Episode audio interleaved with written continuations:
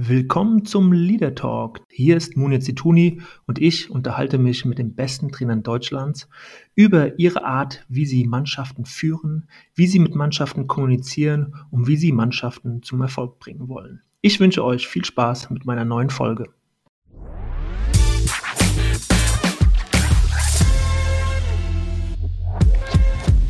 Ja, und zu meiner heutigen Folge von Leader Talk begrüße ich äh, Jürgen Kohler, einen sehr, sehr verdienten, renommierten Fußballer, der fast alle Titel, die es so in der Welt gibt, gewonnen hat und auch als Trainer gearbeitet hat, aber auch als Sportdirektor unter anderem bei Bayer Leverkusen. Aber das alles und noch viel, viel mehr jetzt äh, hoffentlich in einem sehr, sehr kurzweiligen und spannenden Gespräch.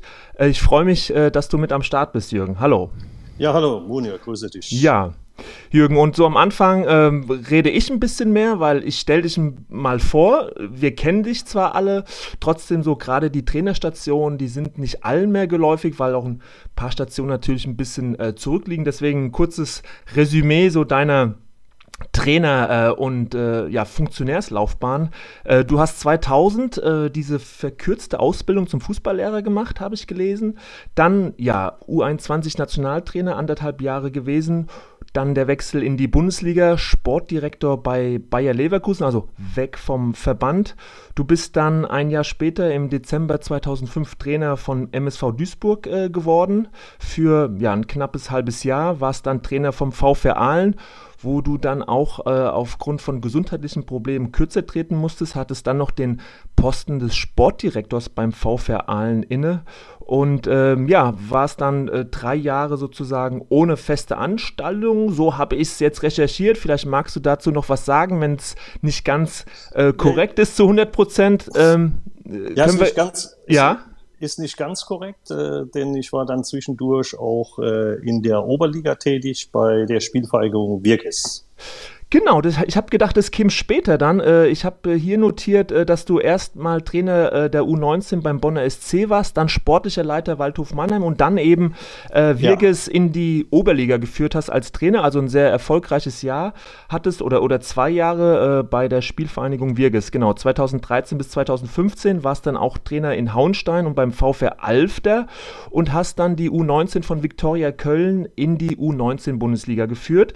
Warst dann auch kurz für ein Spiel, so habe ich es mir hier aufgeschrieben, Interimstrainer von Victoria und hast den Aufstieg sozusagen mit Victoria in die dritte Liga geschafft. Das war im Mai 2019. Das so mal die Station, ähm, hat das einigermaßen gepasst äh, oder irgendwas ja, das vergessen? Ist, das, nein, äh, war soweit alles in Ordnung. Nur vielleicht Waldhof Mannheim, das habe ich ja auch äh, circa sechs Monate gemacht, aber ehrenamtlich. Ne? Ehrenamtlich, weil, okay. Mhm. Weil Waldhof Mannheim auch damals in äh, einer schwierigen wirtschaftlichen Lage war und äh, dann habe ich gesagt, okay, das ist ja mein Heimatverein, da bin ich groß geworden.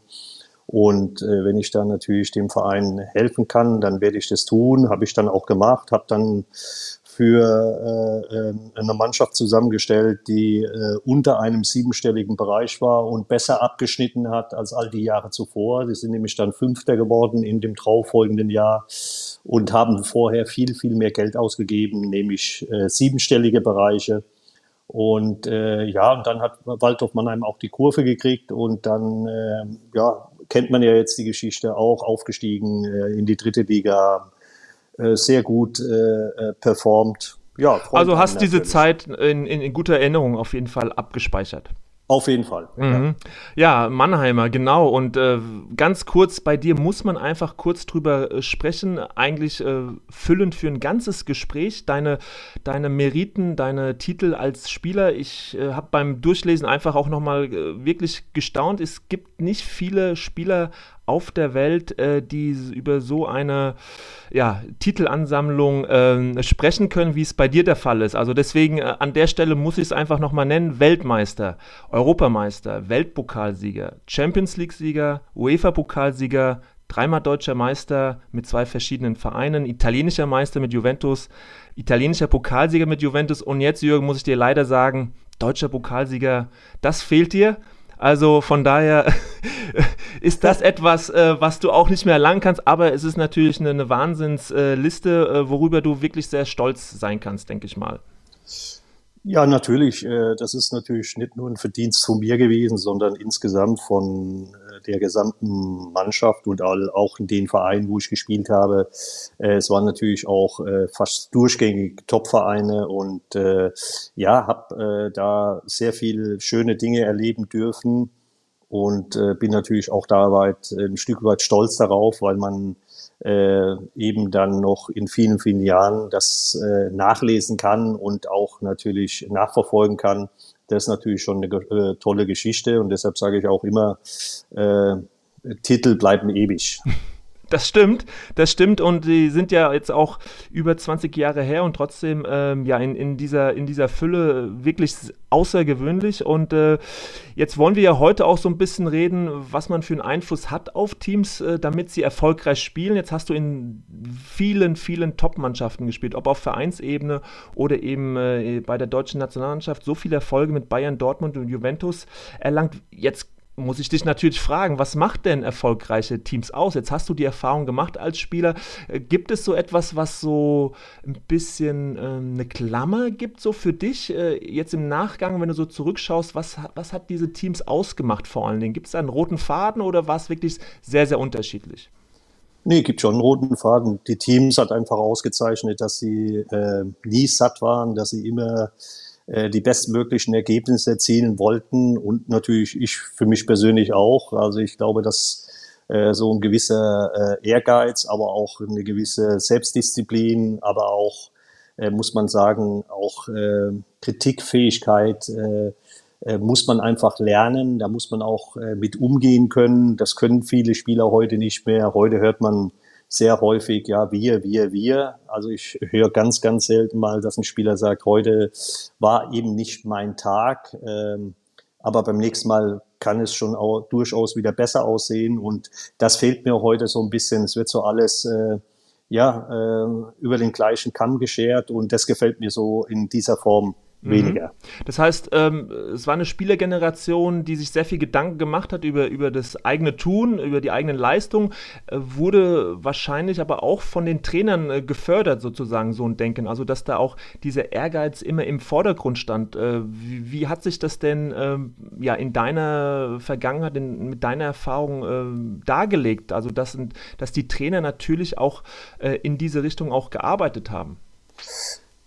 Ich glaube, dass es ganz wichtig ist für einen Spieler, dass man diese intrinsische Motivation hat, also diese Eigenmotivation. Äh, dann kannst du auch zu großen Leistungen deinen Teil dazu beitragen. Und äh, das war für mich immer der Anspruch, äh, dass ich immer bei guten Spielen, aber genauso auch bei schlechten Spielen bei mir selbst angefangen habe, mich selbst auch hinterfragt habe, was war ordentlich, was kann man vielleicht an der einen oder anderen Schraube noch ein bisschen stellen und äh, das war eigentlich der Antrieb, der mich immer wieder zu Höchstleistung getrieben hat und natürlich dann auch eben die Trainer, die einen da äh, gefördert haben, aber auch gefordert haben. Also und äh, das äh, hat dann natürlich auch den Ausschlag gegeben, dass man am Ende des Tages eben dann viele Titel gewinnen kann. Gibt es da ein Schlüsselerlebnis in deiner Karriere oder ein, zwei Momente so mit Trainern, die du ähm, abgespeichert hast, die dich wirklich nach vorne gebracht haben? Ja, gut, mein größter Förderer war ja damals äh, Klaus Schlappner. Da bin ich mit 17,5 Jahren bin ich zur ersten Mannschaft gestoßen. Dann hat er mich mal zur Seite genommen und hat er gesagt, ja, äh, der Jugendfußball ist äh, hiermit für dich beendet. Lerne äh, dich wie ein äh, Mann äh, zu bewegen auf dem Platz und auch wie ein Mann zu verteidigen. Und äh, lass dir da nichts gefallen. Ne? Äh, immer Ohren, äh, Augen aufsperren, äh, zuhören, wenig, wenig erzählen, aber das, was erzählt wird, aufnehmen und dann in die richtige Kanäle fließen lassen, so dass man dann einfach auch äh, wieder hundertprozentige Leistung abrufen kann. Und das waren so die wichtigsten Dinge, die mir so zum Beispiel Klaus Schlappner mitgegeben hat. Klaus Schlappner hat dich sozusagen dahingehend schon sehr stark geprägt. Ich habe einen Satz gefunden von einem Trainerkollegen auch äh, von dir, Arsenio Iglesias, der hat sozusagen die große Zeit von La Coruña geprägt in den 90er Jahren und der hat gesagt, ohne große Fußballer äh, nee, ja, ohne großen Fußballer gibt es keinen großen Fußball. Also äh, hat natürlich darauf verwiesen, dass du als Trainer auch immer abhängig davon bist, welche Persönlichkeiten, Spielerpersönlichkeiten du hast. Ähm, heutzutage hat man den Eindruck, dass das Kollektiv über, über allem steht. Ähm, würdest du mir zustimmen, dass ähm, so diese Persönlichkeitsentwicklung, diese Entwicklung der individuellen Stärke in den letzten Jahren ein bisschen vernachlässigt wurde und wir auch im deutschen Fußball ja einen Mangel an, an Persönlichkeiten haben und wir wieder mehr dahin gehen müssen, eben diese großen Persönlichkeiten individuell zu fördern? Ja, leider ist es äh, so passiert, dass man äh, im Prinzip nur noch in Systeme gedacht hat, mal egal, ob man jetzt ein 4-3-3 oder ein 3-4-3 oder ein 3-5-2, da kannst du 4-4-1-1. Also es wurde sehr viel in äh, Systemen gedacht, sehr viel an äh, äh Schieben, Doppeln äh, und all diese Themen. Was man vergessen hat, ist natürlich diese Individualität, dass Spieler auf bestimmten Positionen eben äh, herausragend sein müssen und die müssen auch dementsprechend dann natürlich auch gefördert werden im Training. Äh, mit denen muss sehr viel gearbeitet worden und wenn sie dann natürlich immer nur in diesem Kollektiv arbeitest, ne, dass dann natürlich die Individualqualität ein Stück weit abnimmt. Ich glaube, das ist eine logische Konsequenz davon. Und ich habe das schon mal vor 10 oder 15 Jahren, du warst ja auch lange beim Kicker, wenn ich ein bisschen Schleißweifung machen darf. Äh, äh, ja, und äh, da habe ich jetzt schon oft und sehr häufig angeprangert, bin immer ein bisschen belächelt worden. Ne? Was, was will denn der da, der Abwehrspieler? Ne? Nur Fakt ist, äh, wenn du heute eine Herz-OP hast, gehst du auch nicht zum Orthopäden, sondern da gehst du einfach zum Spezialisten, lässt sich da beraten und dann äh, sagt er dir dann schon genau, ganz genau, was er jetzt äh, bei dir am Herzen machen möchte. Und so ist es auch im Fußball. Ja? Äh, ein Torhüter ist in erster Linie erstmal da, dass er die Bälle fangen kann, ja, so, dass er eine gute Ruhe, eine gute Sicherheit ausstrahlt. Und wenn er dann darüber hinaus natürlich noch ein Stück weit das Fußballerische mitbringt, also auch Spielsituationen lösen kann mit dem Fuß, dann ist das natürlich schon Extraklasse, ja, so, da hat auch, äh, sage ich mal, die Ausbildung ähm, auch ihren Teil dazu beigetragen. Also es gab auch positive, es gab auch positive Aspekte. Aber es gab natürlich wie immer im Leben, gibt es auch äh, ein paar negative Dinge. Und eins davon ist einfach, dass diese Individualität verloren gegangen ist. Das heißt, ähm, würdest du, also du hast ja selbst auch äh, Teams äh, betreut, Jugendteams, auch, die auch höher spielen. Äh, ähm, in deinen Mannschaften hast du es dann immer ver versucht, so die, die Jungs, die Spieler bei den Basics zu packen? Hast du versucht, auch ja, so, ein so ein ähm, drei, vier Spieler herauszupicken, die sozusagen deine Vertretung auf dem Spielfeld waren, um da einfach auch mehr Verantwortung zu übertragen. Also wie hast du versucht, äh, versucht äh, so, eine, ja, so eine Verantwortlichkeit ähm, auf die Spieler zu übertragen von außen? Ja, die traurige Wahrheit war einfach, dass die meisten Spieler gar nicht mehr die Basics konnten. Die konnten dir zwar sagen, äh, wie man sich in gewissen Räumen zu verhalten hat, äh, was man da tun muss, aber sie konnten es äh, in der Tat nicht umsetzen. Und äh, da sind wir wieder bei den Basics. Ja, ähm, du musst einfach äh, deine Stärken stärken und deine zweite Stärke, die musst du lernen, äh, ein Stück weit zu verbessern. Und äh, wir gehen den anderen Weg. Wir sagen, ja, wir müssen alles in ein System packen, müssen alles äh, rein fußballerisch lösen. Ähm, ja, ist auch ein Weg. Ich meine auch, dass äh, in der Zeit zwischen 2006 und 2014 ich von der deutschen Nationalmannschaft zum Beispiel den besten Fußball gesehen hatte und habe. Aber auch damals äh, äh, war es schon so, dass da äh, im Erfolgsfall äh, natürlich kleinere Fehler passieren, die dann am Ende des Tages in der Summe natürlich ein katastrophales Bild dann abgibt. Und das hat man dann eben gesehen 2018 bei der Weltmeisterschaft. Und äh, jetzt äh, würde ich nicht von äh, Katastrophe sprechen äh, nach dem Ausscheiden bei der Europameisterschaft äh, jetzt 2020, sondern äh, es war ein verdientes Ausscheiden, wobei man der Mannschaft, äh, sage ich mal, was in kämpferischer Hinsicht und läuferische, da haben die alles ausgepackt, was sie drauf hatten aber haben einfach natürlich ein paar andere Defizite gehabt, die man dann eben bei so einem Turnier, wo es immer ganz eng ist, äh, wo die Creme de la Creme dann auch spielt und auch äh, dann die besten Spieler dir gegenüberstehen von den anderen Ländern, dann hat man natürlich schon gesehen, äh, wo es bei uns nämlich hakt. Und das ist einfach in der Individualität. Ähm, und das ist ein ganz großes Problem und da müssen wir schleunigst wieder hinkommen, dass wir die Spieler besser ausbilden. Da sind wir ja eigentlich schon wieder bei dem Thema, was wir eingangs besprochen haben, nämlich äh, starke Persönlichkeiten. Haben wir, wenn du jetzt auch mal nochmal die EM dir vor Augen hältst, im deutschen Fußball wirklich so, so, ein, äh, so ein Problem mit der Leaderkultur? Also, dass, äh, dass es einfach da an, an Initiative mangelt, an Verantwortung Verantwortungsübernahme. Wenn du dir jetzt das Spiel anschaust, ähm, wie, wie, wie Deutschland gespielt hat, wie wir aufgetreten sind, ähm, dass es da äh, ja, an, an Typen gefehlt hat, die mal gewisse Dinge in die Hand genommen haben. Es ist natürlich schwierig, wenn von Anfang an, äh, sage ich mal, der Fußballstern unter, unter keinem günstigen Himmel steht. Äh, denn auch schon äh, vor der Europameisterschaft haben wir ja äh, Spiele abgeliefert, die eben äh, nicht so gut waren, wo man einfach auch das Gefühl bekommen hat, da steht eigentlich gar keine Mannschaft auf dem Platz. Das habe ich jetzt äh, bei der Europameisterschaft, dieses Gefühl hatte ich da nicht. Da stand schon eine Mannschaft auf dem Platz. Aber ich gebe dir natürlich auch recht, wenn man dann äh, eben vielleicht mit Manuel Neuer, mit ein bisschen Abstrichen dann noch äh, äh, Kimmich und dann, äh, sage ich mal, noch, äh, wenn man jetzt ein bisschen Erfahrung dazu nimmt, äh, äh, Thomas Müller dazu nimmt, dann ist es natürlich einfach äh, in der Spitze zu wenig. Ja, so, sondern du brauchst im Prinzip so ein Gerüst. Man spricht im Fußball immer von dieser Mittelachse. Also ich sag mal, Torhüter ist die wichtigste Position, Mittelstürmer ist die allerwichtigste Position. Also einer, der die Tore macht und einer, der sie verhindert. Haben wir jetzt die zwei wichtigsten Positionen im Fußball schon mal aufgegriffen. Und dann brauchst du eben äh, zwei richtig gute Innenverteidiger. Du brauchst einen richtig guten Sechser nach, mein, nach meiner Meinung. Du brauchst einen äh, Offensivspieler, der mal vorderste Spitze spielen kann, der mal auch hinter der Spitze kann, äh, spielen kann, der torgefährlich ist, der selbst äh, auch äh, ähm, Tore initiieren kann. Und du brauchst natürlich eben vorne äh, den äh, Killer, der dir die Dinge einfach reinmacht. Und äh, da hatten wir schon über viele, viele Jahre einfach diese Probleme. Das haben wir einfach momentan nicht ähm, äh, ist aber auch eben geschuldet von den Dingen, die wir vorhin mhm. schon mal ganz mhm. kurz angegangen mhm. sind.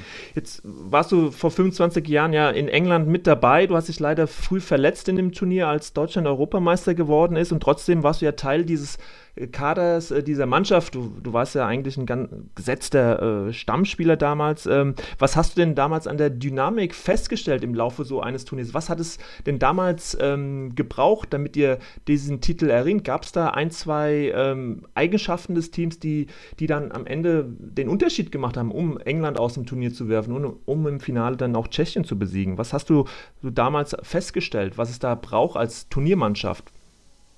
Ja, ich würde es ganz äh, knallhart auf einen Punkt bringen. Mentalität schlägt Qualität. Und das war damals so. Wir hatten ja bei der Europameisterschaft 96 hatten wir, glaube ich, vier bis fünf Schwerverletzte. Also Kreuzbandgeschichten, Innenbandriss, äh, Schulter-Eckgelenksprengung. Und das hat sich alles im Laufe des Turniers eingestellt. Trotzdem hat es die Mannschaft geschafft, äh, vor allen Dingen die Spieler, die auch dann eben mal erst in zweiter Linie gesehen wurde, aber auch die haben dann einen fantastischen Job gemacht und äh, sind dann im Prinzip von Spiel zu Spiel über sich hinausgewachsen, haben dann insgesamt der Mannschaft eine gewisse Stabilität verliehen und äh, so werden dann natürlich dann auch äh, gute Mannschaften geboren. Und das ist auch ein Verdienst gewesen äh, von Bertie Vogt, der das geschafft hat, ähm, eben durch diesen zahlreichen Ausfälle ähm, immer wieder die Spieler, äh, die ähm, vielleicht nicht so ähm, gleich am Anfang auf dem Zettel standen, äh, richtig zu packen, richtig zu motivieren und dann natürlich auch am Ende des Tages haben wir dann auch hochverdient das Spiel äh, 2-1 gewonnen gegen die Tschechen. Ne? In, mit dem Golden Goal. Ja, ja, das wird ja ein bisschen unterschätzt, auch die Arbeit von Bertie Vogt, aber du sagst es ja oder du sprichst es gerade nochmal an, wie, wie, wie hat er es denn geschafft? Also, oder ist dieser, hm, wie soll ich sagen, dieser Umgang mit den Spielern, die eingangs vielleicht ähm, Nummer 15, 16, 17, 18 sind, äh, ist dieser Umgang als Trainer mitentscheidend überhaupt für den Erfolg äh, deines Tuns, äh, ja, deiner Mannschaft, wie du es schaffst, die, die Reservisten A bei Laune zu halten und dann im Fall, dass sie gebraucht werden, eben so zu motivieren, dass sie halt auch gleich funktionieren. Äh, Bertie Vogts hat es anscheinend damals sehr, sehr gut geschafft. Ganz einfach. In jedem Unternehmen ist das entscheidende Kriterium ist die Menschenführung. Und wenn du das schaffst, dass du äh, den ganz, ganz großen Teil äh, hinter dich bringst, äh, dann äh, glaube ich, äh, ist das Unternehmen von Erfolg gekrönt. Und so muss man das einfach mal sehen. Und klar müssen wir Trainer natürlich auch äh, noch ein bisschen anderes Fachwissen haben. Wir müssen natürlich schon wissen, äh, was geht nach Belastung in dem Körper vor, was geht, was geht in dem, was geht in, im Körper vor, äh, bevor dass man so zu einem Turnier fährt, wenn man schon eine sehr lange Saison gespielt hat. Ne, was geht äh, auch äh, mental in den Spielen vor? Ja, der eine war ja vielleicht ein bisschen erfolgreicher als der andere. Wie genau. muss ich stehen? Wie, wie muss Absolut. ich stehen anpacken? Ne? Mhm. Ne? Also und all diese Themen hat äh, in erster Linie nur mit der reinen Menschenführung zu tun. Und äh, da äh, hat Betty einfach, äh, glaube ich, bei jedem Spieler den richtigen Knopf gedrückt und am Ende des Tages sind wir dann auch verdient Europameister mhm. geworden. Mhm. Jetzt, jetzt hast du als Spieler eine, eine Riesenerfahrung. Du du stehst für, für, ja, wie du es auch gerade eben ausgedrückt hast, für, für einen empathischen Ansatz, also die Spieler mitzunehmen, Menschenführung. Ähm, du hast eine Trainerausbildung gemacht ähm, und jetzt, äh, ja, fragt man sich so, Mensch, äh, das ist doch äh, eigentlich eine Mischung, die, da müssten Vereine ja Sch Schlange stehen. Hat so ein bisschen bei dir, wenn du jetzt mal zurückschaust, auch so dieses, dieser Wechsel zwischen Trainer und Sportdirektorposten, also dass vielleicht der eine oder andere dich nicht richtig einordnen konnte, wo er dich hinzustecken hat, war das ein Problem oder ist es in Deutschland grundsätzlich schwerer für einen verdienten Spieler? Es gibt ja viele andere Beispiele auch, ähm, um den prominentesten mal zu nennen, Lothar Matthäus, der zwar im Moment ähm, medial sehr gehypt wird, aber viele Jahre doch einen schweren Stand in der deutschen Öffentlichkeit hatte. Ähm, wo würdest du Gründe sehen, dass, dass so ein Spieler wie du mit all den Qualifikationen, die du mitbringst, ähm, doch äh, ja, in, in den letzten Jahren nicht ja, über einen längeren Zeitraum einen Topverein äh, betreut hast oder, oder für ihn gearbeitet hast? Ja, zunächst mal muss man sich dann erstmal selbst hinterfragen. Sicherlich habe ich das eine oder andere äh, in meiner Karriere, nach meiner Karriere, äh, nicht richtig gelöst. Das ist auch klar. Aber ich glaube auch, äh, dass es so ist, ähm, äh, ich habe auch jetzt ein sehr weites Spektrum, ein sehr weites Wissen, weil ich ja in verschiedenen Funktionen auch gearbeitet habe. Also ich kenne ja auch den Amateursport. Ich weiß genau, was da los ist. Ich weiß genau, wie äh, die Vereine da ticken und ich weiß auch genau, wie die Menschen da ticken. Ich weiß das im, äh, im Profisport auch. Ich glaube, es gibt kaum äh, äh, Trainer oder ehemalige Spieler, die äh, so gut vernetzt sind wie ich. Ja, so, das kann ich, glaube ich, schon mal äh, mit, mit Stolz sagen.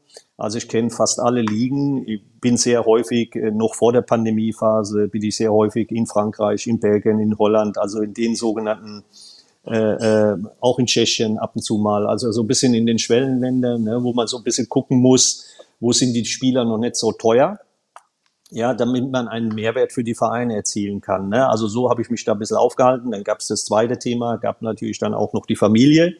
Äh, ich habe äh, drei kleine Kinder gehabt, die alle schulpflichtig waren und äh, meine Frau hat mir auch ganz klar signalisiert, dass sie eben äh, nicht mehr bereit ist wie früher ähm, mit mir überall hinzuziehen und da ich natürlich dann ein Familienmensch bin, habe ich mich dafür entschieden, dann auch bei der Familie zu bleiben. Das ist auch ein weiterer Grund. Äh, der, und der dritte Grund war, dass ich äh, eben äh, schon als Kind einen angeborenen Herzfehler hatte. Ich musste den irgendwann mal reparieren lassen.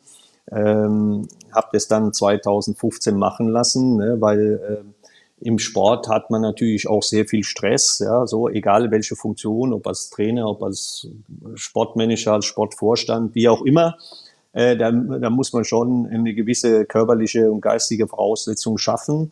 Und wenn du dann eben immer so ein bisschen im Hintergrund hast, äh, also im Hinterkopf, äh, oh, äh, da ist nicht alles 100 Prozent, ne, so, dann äh, bist du natürlich auch ein bisschen vorsichtiger. Das ist ganz normal.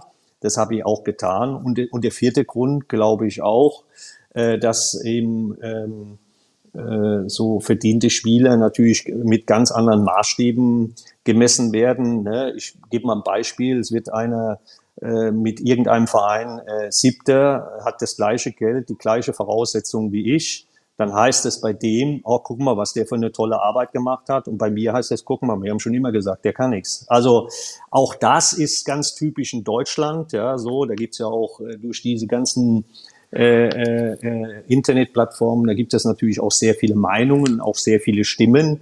das ist ja auch okay, jeder soll ja auch seine Meinung haben. Aber wie es im Endeffekt dann bei den Menschen dann selbst aussieht, das können diese Jungs ja gar nicht beurteilen. Ne? Und die meisten können auch gar nicht beurteilen, was denn äh, wirklich in einem Profifußballer los ist, weil sie es ja nie selbst erlebt haben. Und ich habe all diese Facetten erlebt Wofür stehst du dann? Also du sagst, du bist breit aufgestellt, du hast viele, viele Jahre jetzt in verschiedensten Bereichen Erfahrungen sammeln können. Jürgen Kohler, wenn der jetzt ja irgendwo neu hinkommen würde, wofür würdest du stehen? Was wären so die, die zwei, drei Werte, Visionen, die du, die du mitbringen würdest und für die du einstehen würdest? Was, was, was schwebt dir da vor von, von, von dem, wie du dann arbeiten würdest? Ja, ich, ich glaube, wichtigste ist, dass man eine Glaubwürdigkeit besitzt. Also das, was du erzählst, dass die, dass die Leute da auch abnehmen, egal in welcher Funktion du da auch bist, äh, dass du, äh, also Glaubwürdigkeit, Gradlinigkeit und was für mich ganz wichtig ist, das äh, machen leider manche Vereine dann äh, nicht mehr, weil sie eben durch die Zeit sehr viel getrieben werden, Natürlich. durch Medien, durch Berater äh, wird, wird da sehr viel äh, äh, Feuer gemacht. Ja, das ist jeder Verein sollte eine Identität besitzen, sollte für, auch für Werte stehen. Das müssen ja nicht meine Werte sein, aber es sollten Werte sein, ne? denn ich glaube, dass äh, dadurch schafft man einfach eine hohe Identifikation mit dem Verein. Die Spieler wissen genau, was sie zu tun haben, was sie zu lassen haben. Und auch die Funktionäre, das ist ja für mich äh, heute äh, mit einem kleinen Schmunzeln auf den Lippen, ne, wenn ich dann höre, äh, äh der Sportdirektor geht jetzt dahin, obwohl das keine Ausstiegsklausel ist, ja, da bezahlt man halt was dafür. Ne, so, äh, äh, wenn dann überall die Führungskräfte weggehen, dann haben wir schon irgendwo ein Problem. Ne? So, also, weil das auch in der eine, Vermittlung, auch in der Vermittlung von Werten, weil wenn ich das selbst natürlich genau. nicht lebe, ist es natürlich auch schwierig, dass da eine Generation nachkommt, die dann äh, Werte lebt, weil sie kriegen ja eigentlich vorgelebt, so hey, also ne, heute äh, so und morgen so. Mhm, genau. Ja, ist eigentlich mhm. nichts wert. Ne? Also so, da, da steht einer da vorne, der erzählt irgendwas und glaubt selbst nicht daran. Und ich glaube schon, äh, dass das äh, eben so eine Glaubwürdigkeit und eine Ehrlichkeit, die ist schon angebracht in dem, in dem Job. Ja, man kann nicht immer alles sagen, ja, so, das ist auch klar, aber ich, das heißt ja nicht, wenn ich nicht alles sage, dass ich dann irgendwo mir behelfen muss, ne, sondern ich kann ja auch ganz einfach sagen, nee, das, äh, genau. hier machen wir mal einen Punkt ja. und äh, wenn soweit ist, werden wir weiter über das Thema sprechen. Punkt, ne, so. Würdest du trotzdem sagen, also ne, du sagst ja bodenständig, Ehrlichkeit, äh, Glaubwürdigkeit, dass du an der einen oder anderen Stelle in, in deiner Karriere, so, also nach der Spielerkarriere, ähm, zwar vielleicht äh, für dich eingestanden hast für deine Werte, aber vielleicht im professionellen Sinne anders hättest handeln müssen? Also ich bin ja weit, klar, ich fange immer erst bei mir an weil ich bin ja weit davon entfernt, äh, äh, mit den Fingern auf andere zu zeigen, weil du musst wissen, wenn du mit einem Finger auf einen zeigst, schauen mindestens drei Finger dich an. Ja. Ne? Also mhm. das mal nur so zum äh, bildlichen Vergleich. Also ich bin da schon jemand, der auch mit sich äh, äh, dann auch innerlich spricht und auch äh, für und wieder abwägt. Und äh, das ein oder andere hätte ich sicherlich auch anders lösen können. Ich glaube aber, dass auch sehr viel äh, äh in unserer Branche erzählt wird äh, und manchmal eben äh, nicht immer äh, wahrheitstreu. Ne, so, das glaube ich ganz einfach. Äh, Habe ich auch schon selbst mal erleben dürfen. Also von daher äh, ist es doch, äh, glaube ich, schon wichtig, dass man eine gute Eigenreflexion hat, aber dass man auch genau weiß, äh, so, äh, man sollte in unserem Job mit den Wölfen heulen, bis zu einem gewissen Grad, wie man das auch selbst äh, äh vertreten kann. Und danach muss man aber auch sagen, nee, bis dahin ist Schluss. Genau, also von daher ist, ist das Verständnis auf dieser obersten Führungsebene natürlich essentiell äh, für, den, für den Erfolg ähm, des, des Vereins und der Mannschaft. Und man kann, glaube ich, schon sagen, ähm, ja, wenn es oben an der Spitze Differenzen gibt, äh, keine klare, gute, transparente Kommunikation, dann strahlt es natürlich auch auf, den, auf das ganze System aus. Ja, selbstverständlich. Ne? Also ich glaube schon, dass äh, gerade in, in Vereinen und gerade in der heutigen Zeit ähm, wo doch äh, sehr viel nach außen immer wieder dringt, auch teilweise von den Vereinen selbst verschuldet, aber auch teilweise äh, manchmal von den Spielern, die dann äh, irgendwo mal unabsichtlich einen gewissen Kommentar loslassen oder vielleicht sogar absichtlich, das weiß ich nicht, kann ich auch nicht bewerten. Das müssen dann die Leute tun, die eben mit den Spielern und mit den Beratern da zusammenarbeiten. Aber ich glaube schon, wenn du da einfach den korrekten Weg gehst, wirst du auf Strecke, also äh, äh wirst du da Ehrlich schon, wert am längsten sozusagen. Das ist schon ja, ein Credo, so, was du unterschreiben genau. würdest. Hm. Das ist 100% ein Credo, was ich äh, unterschreiben würde. Ich glaube, dass man dann eben äh, mittelfristig und langfristig äh, sehr, sehr großen Erfolg generieren kann. Ich habe, äh, äh, sehe ich mal, Gott sei Dank, äh, sehe ich mal, eine raue Schale, ja, so an mir prallt auch viel ab, ja, so, äh, das habe ich mir einfach auch äh, antrainiert, habe ich auch gute Trainer gehabt, die mich ja immer wieder darauf hingewiesen haben, ne, so, lass nicht alles an dich rankommen und ne, guck, dass du da eben äh, zu 100 Prozent deine Dinge abrufen kannst und das habe ich auch immer getan. Aber das hat wahrscheinlich auch mit, mit, mit, äh, mit deiner Lebensgeschichte zu tun und mit, äh, mit deiner Jugend oder wie du groß geworden bist, dass du natürlich da auch ähm, Dinge mitgenommen hast, äh, eben ja, auf die Zähne zu beißen, äh, sich einzusetzen, zu kämpfen und, und äh, ja, ich glaube, das wird dich sicherlich geprägt haben, auch in deinen jungen Jahren und das hast du natürlich auch mitgenommen.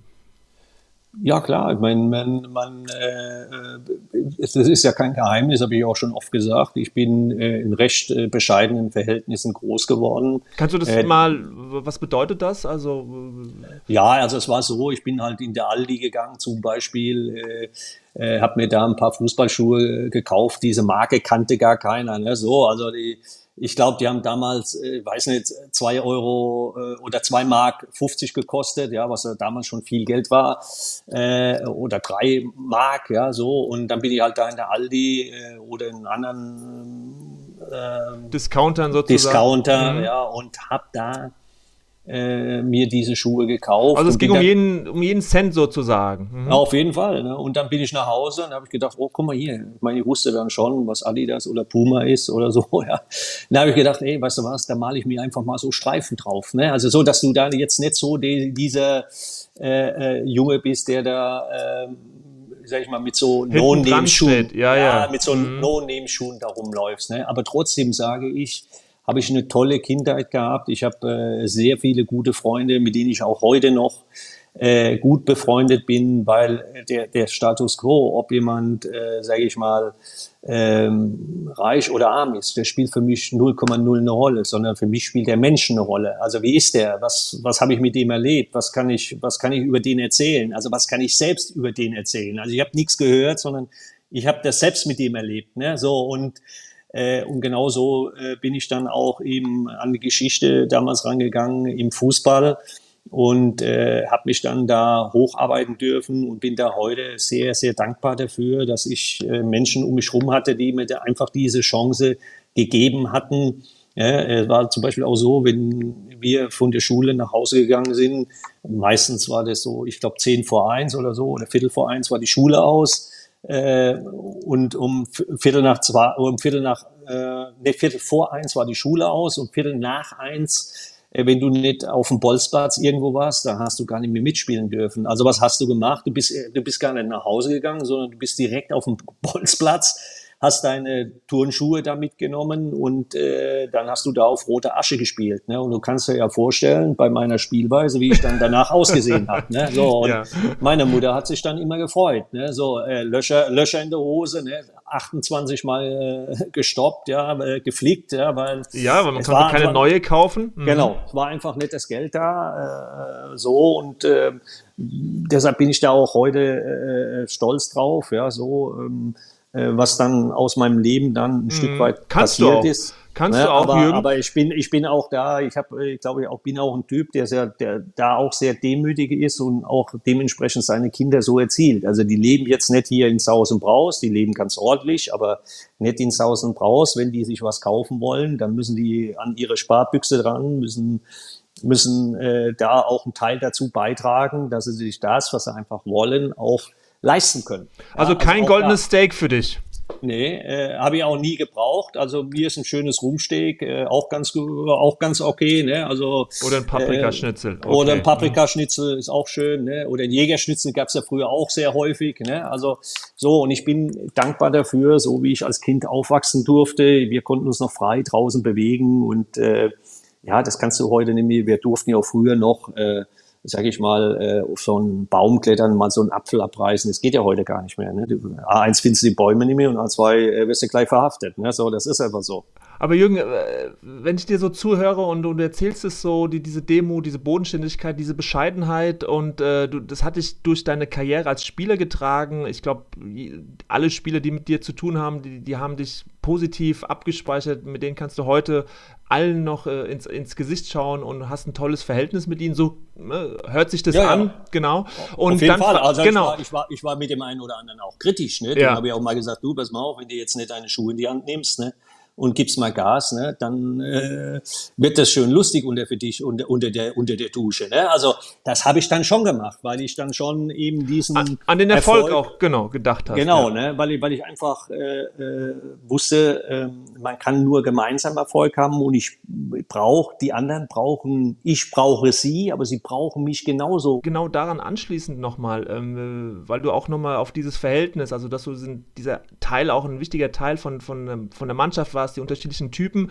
Und jetzt höre ich dir eben zu mit dieser Demut, Bodenständigkeit, Bescheidenheit. Und dann frage ich mich, ja Mensch, Jürgen, aber dieses Geschäft, das ist ja was ganz anderes und es ist ja schlimmer geworden vielleicht, als es noch äh, zu deiner aktiven Zeit war. Und da ist ja schon die Frage so, Mensch, ist dieser ganze Bereich überhaupt noch kompatibel mit deinen Werten, frage ich jetzt mal ganz provokativ. Selbst, selbstverständlich, weil du musst ja nur leben. Verstehst du, es ist ja das Einfache zu sagen, ich kann mich noch dran erinnern, als ich äh, beim äh, Viktoria Köln angefangen habe, bei meiner Jugend, äh, bei meiner A-Jugend, ja. Ich gebe dir ein Beispiel, da bin ich zum Beispiel reingekommen, da haben ungefähr, ich glaube, ich habe 24 Mann-Kader gehabt, äh, 21 Feldspieler, drei Torhüter. Ähm, ist auch eine gute Kadergröße, finde ich. Ja, so alles, was da drüber hinausgeht, wird schon ein bisschen schwierig, aber das ist ein anderes Thema. Äh, dann kam ich da rein und ich glaube, dass circa 15 Leute mit der Mütze da gesessen haben. Ja, ne, kennt so, man. Ja, kennt man. Ne? Dann habe ich gedacht, okay. Da habe ich gesagt, hey, Jungs, wartet mal einen kurzen Moment. Ne? Dann bin ich raus.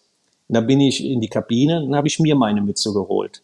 Da bin ich da rein und habe ich gesagt, so, Männer, jetzt äh, sind wir ja fast alle gleich, bis auf ganz wenige Spieler haben wir, haben wir ja alle die Mütze auf. Ja. Aber aus Respekt vor allen anderen ziehen wir jetzt mal die Mütze ab und wir werden auch in Zukunft keine Mützen mehr bei Gesprächen oder wenn äh, ihr in die Kabine kommt, werdet ihr keine Mützen mehr aufhaben.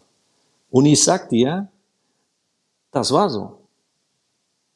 Ja, das wurde also respektiert. Das ist, mhm. Ja, weil äh, es ist ja auch eine Art, Art und Weise, wie du was vorlebst. Ne? Wenn ich natürlich immer sage, ja, die Zeit ist so, das lässt man, das lässt man so geschehen, dann gibt es keine Veränderung. Dann gibt es keine Veränderung. Ne? Oder da gibt es da gibt's auch keine Prozesse innerhalb der Mannschaft. Und Prozess heißt natürlich auch wandeln. Und du willst ja, dass sich was verändert, ja, so äh, in dem Denken der Ju Jugend heute. Ne? Und das ist ja auch das Schöne.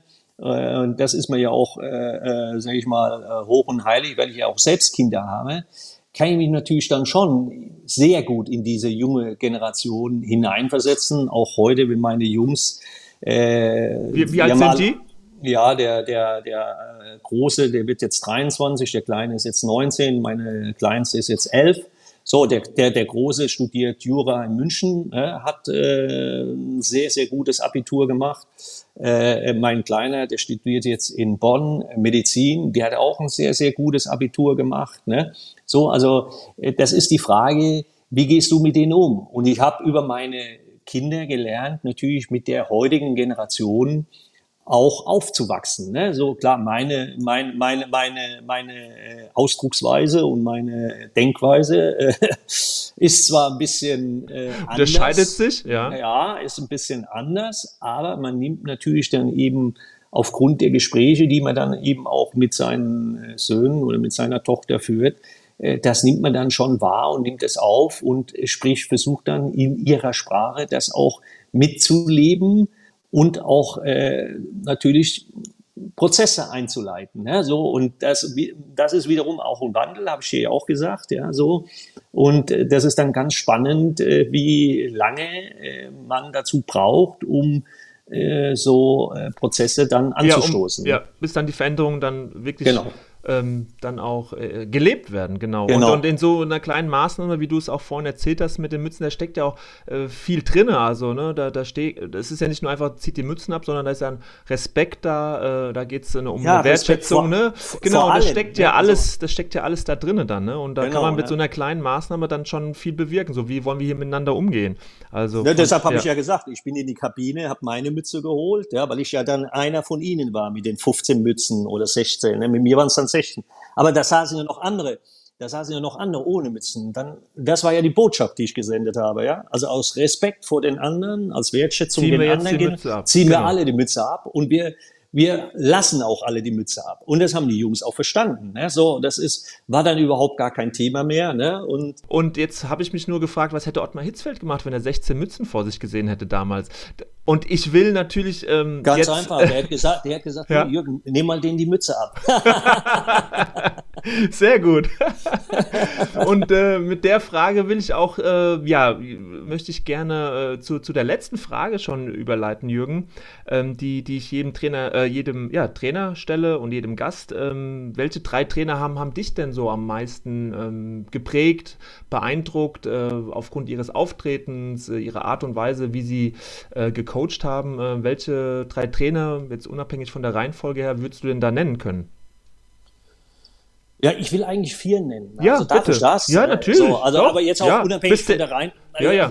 Also unabhängig, unabhängig, von der Reihenfolge. Ähm, also ich sag mal klar, den, den einen habe ich ja schon genannt, Klaus Schlappner, ne, weil er mir damals äh, äh, den Weg aufgemacht hat. Der hat dann irgendwo in mir einen Rotdiamanten gesehen, der, wo er gesagt hat, hey, äh, da ist ein Junge, ne, der äh, frisst im wahrsten Sinne des Wortes Grases oder das Gras, ja so und äh, hat mir dann eben da die Tür aufgemacht. Ne? Wobei also der hat, der hat dich, der hat dich gesehen äh, und, und äh, ohne ihn hätte es den Profispieler Kohle wahrscheinlich nicht gegeben, würdest du so sagen? So kann man es, glaube ich, schon äh, sagen. Also das war dann schon äh, beeindruckend, auch wie, wir hatten ja damals eine sehr, sehr junge Mannschaft, äh, wie souverän wir da all die Jahre, solange wie ich bei Waldhof Mannheim war, wie wir da die Klasse gehalten haben. Absolut. Also wir sind, mhm. wir sind da niemals äh, äh, in Bedrängnis geraten, so dass man äh, Angst haben musste, dass wir wieder aus der ersten Liga aussteigen. Das war ein ganz, ganz großer Verdienst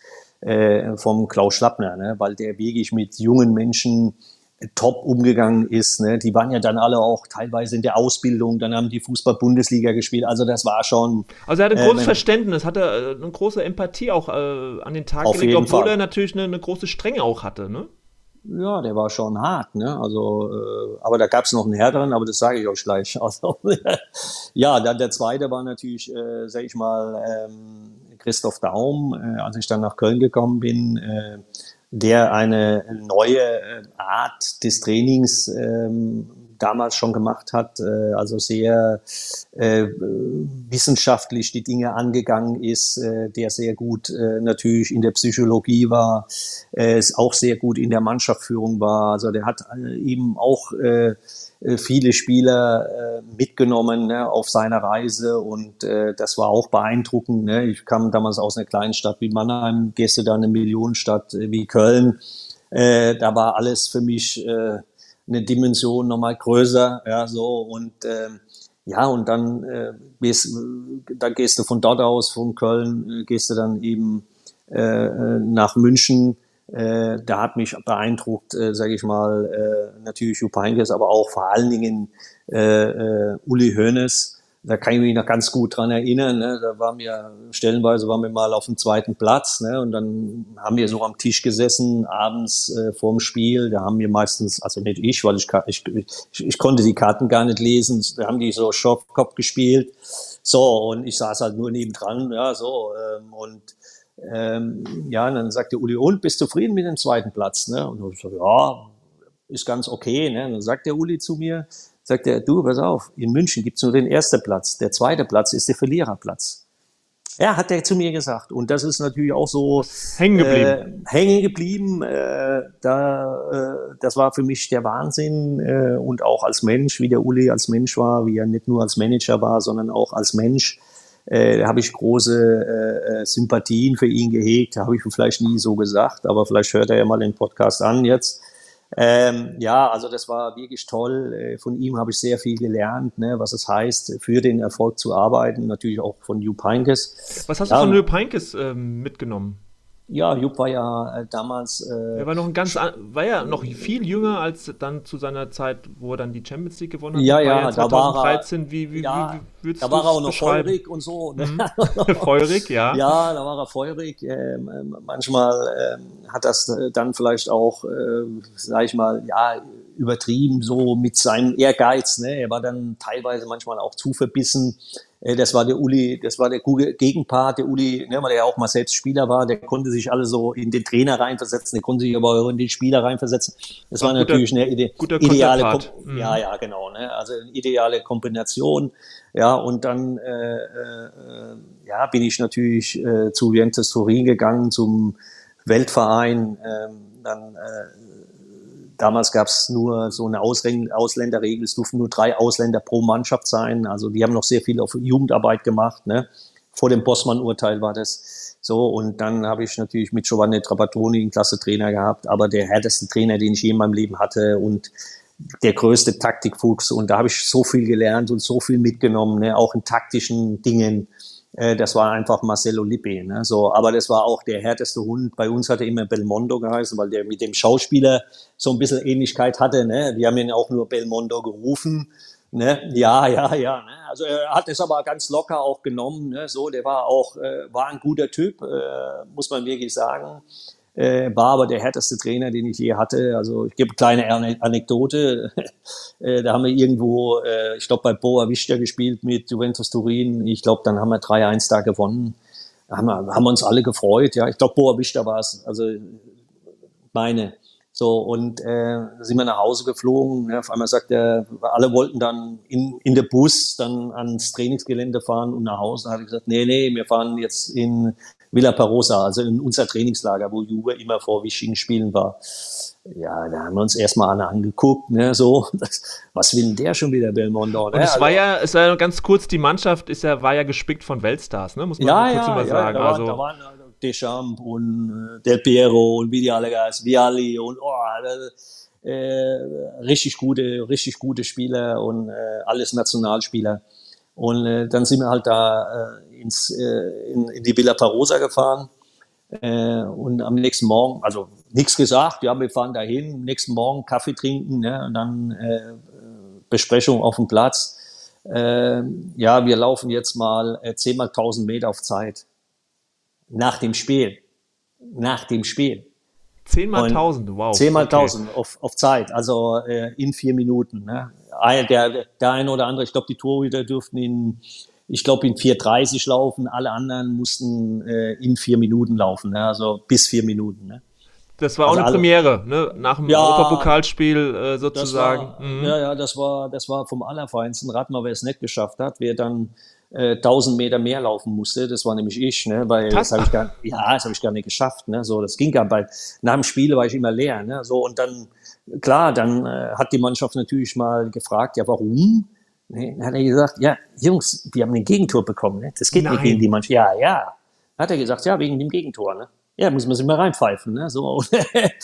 Da wusstet äh, ihr auch Bescheid, okay. Und das hat er sich trotz der ganzen Stars, Weltstars äh, erlaubt. Ich glaube, da kann man dann auch so als Spieler dann sich auch, äh, also man sieht zum, zum einen, boah, krass, also Respekt vor, ne? Aber ja, ja. Äh, auch für dich dann später als Trainer sicherlich auch äh, nochmal so die Erfahrung, Wahnsinn, wie, wie dieser Trainer halt mit den ganzen Stars auch umgegangen ist. Ja, das war schon beeindruckend. Ne? Ich meine, da waren ja noch äh, der heutige Erfolgstrainer Antonio Conte war ja auch noch da, Didi Deschamps, der Nationaltrainer von Frankreich. Also da waren schon ein paar Vollgranaten da drin. Ne? So, dann, dann später ist äh, Zinedine Zidane noch gekommen. Also da sind schon ein paar richtig gute, gute Leute rumgelaufen. Ne? So, das muss man schon sagen. Ne? Und, äh, aber trotz allem, mit welcher Lässigkeit und auch, äh, und das muss ich sagen, da habe ich auch meine Mitspieler bewundert, äh, da hat keiner gemurrt. Also so, da war alle, ja, okay, stimmt, hat der Recht, der Alte da vorne, Belmondo, ne, hat er wieder Recht gehabt, ne, haben ein scheiß Tor gekriegt, also komm, mach mal halt. Ne.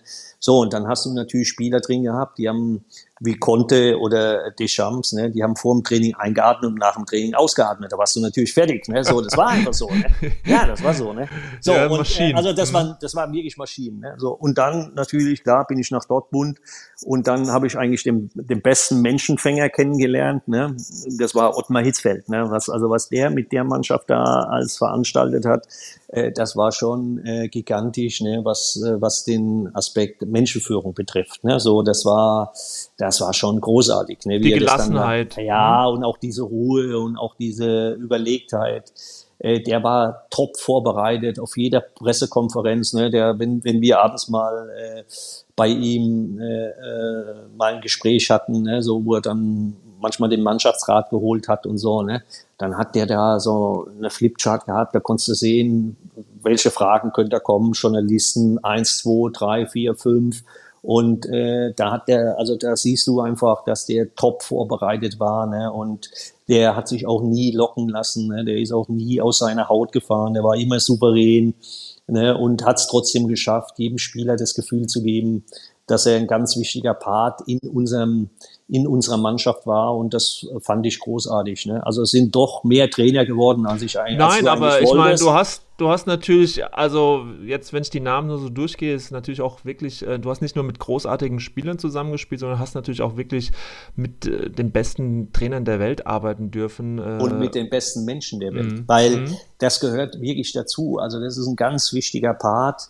Also das ist vielleicht auch nochmal deine Abschlussbotschaft, so als Trainer bist du Trainer, aber vor allen Dingen auch Mensch. Und ich glaube, das äh, ist in dem Geschäft trotz allem, trotz aller äh, modernen äh, Methoden und äh, was es alles gibt mittlerweile am Ende, sind die Trainer Menschen. Und wenn je besser sie das rauskehren, glaube ich, im Umgang mit der Mannschaft, desto besser äh, läuft es auch.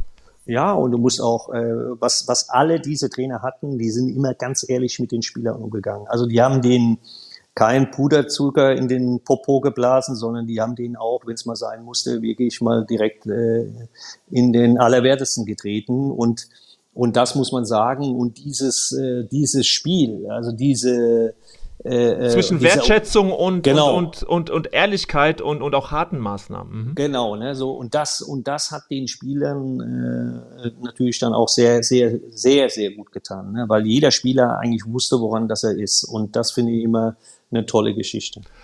Ach Mensch, Jürgen, du, das äh, sind spannende Geschichten. Ich glaube, du, du, allein wenn du immer schon gesagt hast, Anekdoten, ich glaube, äh, ja, man könnte wirklich noch, noch Stunden jetzt füllen. Also wenn du so die Namen nennst, Conte, Deschamps etc. Also wir würden sehr, sehr gern noch ganz, ganz viel hören. Wir haben aber schon jetzt, wir sind ja weit über unserer Zeit, die, die wir verabredet hatten, aber es war ein sehr, sehr interessantes Gespräch mit vielen Facetten und äh, ja, möchte dir danken für die Zeit, für, für deine ähm, Einblicke äh, und äh, ja, wünsche für dich natürlich, dass du ähm, ja, gesund und glücklich bleibst und äh, vielleicht demnächst dann doch nochmal die Chance bekommst, äh, deine Werte äh, ja, in einer ja, Gemeinschaft äh, mit Spielern oder auch in einem Verein in einer, in einer Funktionärsposition dann vielleicht doch äh, zu übertragen auf, auf all die Menschen, die das vielleicht äh, brauchen. Du, äh, auch ich möchte mich bedanken bei dir. War ein tolles Gespräch, super Atmosphäre, aber glücklich und gesund bin ich auf jeden Fall. Und das Sehr sind schön. die zwei und das sind genau. die zwei höchsten Güter, die man als Mensch äh, besitzen darf. Und äh, deshalb bin ich auch äh, im wahrsten Sinne äh, auch ein zufriedener Mensch und äh, ja, äh, bin immer froh, wenn ich äh, anderen Menschen auch mit Rat und Tat irgendwo beistehen kann, mal egal, ob das jetzt auf dem Fußballplatz oder auch im privaten, in Geschäfts-, äh, geschäftlichen Dingen. Äh, das mache ich sehr gerne. Äh, und ähm, ja, und wenn man dann eben noch eine tolle Familie hat, und die habe ich, dann hat man eigentlich alles so, was man fürs Leben braucht. Vielen Dank, Jürgen. Ich wünsche dir noch ein schönes Wochenende und wir hören uns. Bis bald. Bitteschön. Ja, Tschüss. danke. Tschüss. Ciao.